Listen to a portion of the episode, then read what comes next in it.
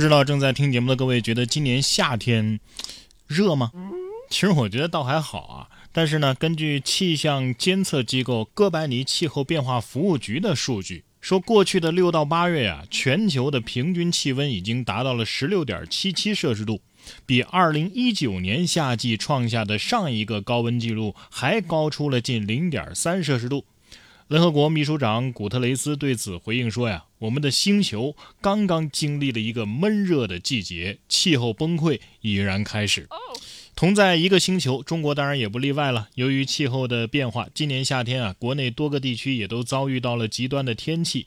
以北京为例，六月的高温日长达十四天。”八月的特大暴雨又是一百四十年来最大的一场，呃，气温降水方面的多个维度啊都打破了历史记录。根据这样一个新闻呢，在今天的热搜上呢有这样一句话：小时候没空调，为什么不觉得热呢？一个呢是小时候气温确实没有现在这么高，再有一个啊，我觉得小时候光顾着玩了，哪还考虑什么热不热的问题啊？再说了，大家家里都没空调。有句话不是说的好吗？由俭入奢易，由奢入俭难啊。对呀。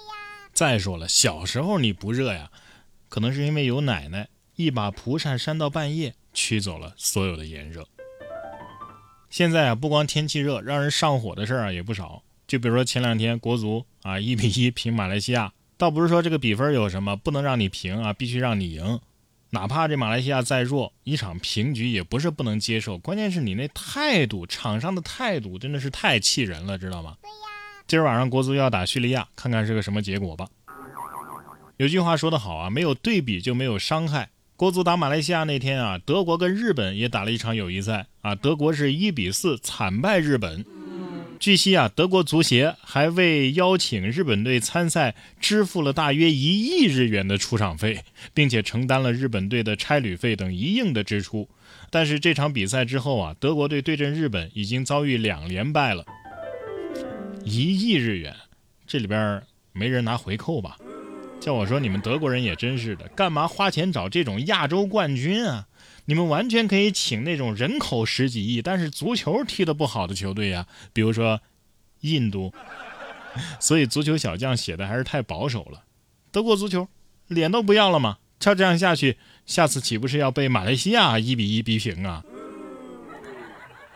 看球挺闹心，看演唱会啊也不顺利。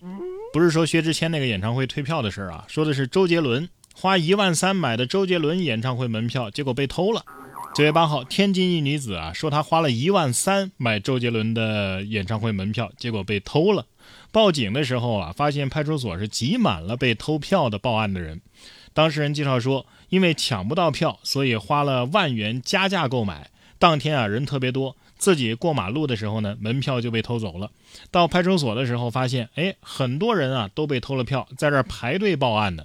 做完笔录之后，警方联系了主办方，也核实了信息和订单。最后呢，自己在看台上看完了演出，很好。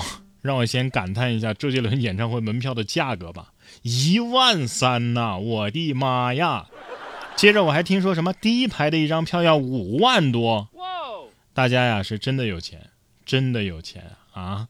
以前我就好奇这些黄牛的票是怎么来的，现在破案了啊！原来黄牛的票是偷来的。以前只需要提醒大家啊，尽量别买黄牛票啊，以防被黄牛骗。没想到现在啊，还得提醒大家看好自己的票，小心被黄牛偷。别说一万三的演唱会门票了，七十九的眉笔我也嫌贵呀。最近李佳琦直播间的网友吐槽某品牌的眉笔啊越来越贵了，结果被李佳琦回怼说。不要乱说啊！眉笔一直都是七十九，国货品牌很难的。有时候我们得找找自己的原因。这么多年了，工资涨没涨啊？有没有认真工作呀？事后，李佳琦也公开道歉了。哎呀，我本来就是一个彩妆柜台的销售员，深知大家的工作都是辛苦和不容易的，会倾听大家的建议的，用心服务好所有的消费者。知道你每天带货呀也挺辛苦的啊，但是辛苦归辛苦。你攻击网友算怎么回事啊？大家质疑的是眉笔贵是吧？你就算要解释，应该解释这个眉笔它为什么贵，是不是？为什么值这个钱，而不是骂网友没钱买不起吧？骂网友买不起也就算了，居然还说网友工作不努力。哎，果然再怎么是从底层爬上来的人，自己成为资本之后，就忘了当初自己是多么难了。而且退一万步讲啊，这支七十九块的眉笔，它就是很贵呀。有人计算了一下，发现这个品牌的眉笔啊，每一克啊，折合人民币九百八十多，差不多可以买两克的黄金了。国货难不难？我不知道啊，我只知道我挺难的，一个月拼死累活挣那点钱。本想在直播间买点便宜的好货吧，结果还被主播这样羞辱。不过下面这哥们儿呢，倒是自己在羞辱自己。这位男子啊，抢劫了一百五十六块，分赃分到了三十块，然后呢，自己躲进山洞里边十四年。这是二零零九年湖北恩施新塘乡有个男子叫刘某啊，伙同他人抢劫了加油站。截获了多少钱呢？一百五十六块现金啊，还包括两部手机。当年一同作案的四个人，现在啊就只剩这刘某还在逃，其他的三个人呢，全部都已经缉拿归案了。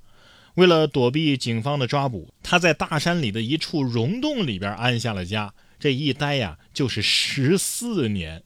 二零二三年春节期间，在他的家人苦口婆心的劝说之下，刘某富呢，终于在二月十二号的上午到宣恩县公安局投案自首了。这些年呢，他错过了父亲的葬礼、儿子的婚礼、孙子的出生。今年四月，刘某被判了有期徒刑三年九个月，罚金三千块。此前呢，他的同伙已经分别获十一年、十年和四年不等的有期徒刑。